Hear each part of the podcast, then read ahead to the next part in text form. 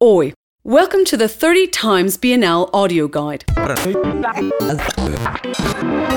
Eduardo Sued, who devoted his energies almost exclusively to painting, once said, When I have doubts about a work, I close my eyes and put my ear to the canvas.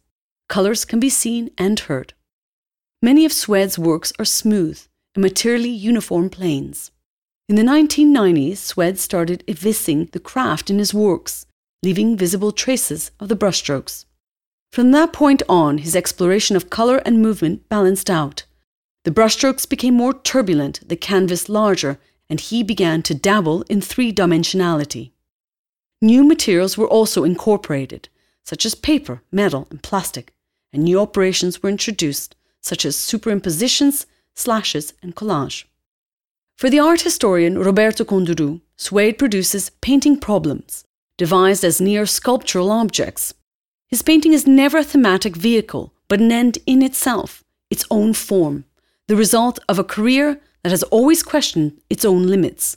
Sued's research is one concerned with the very history of painting.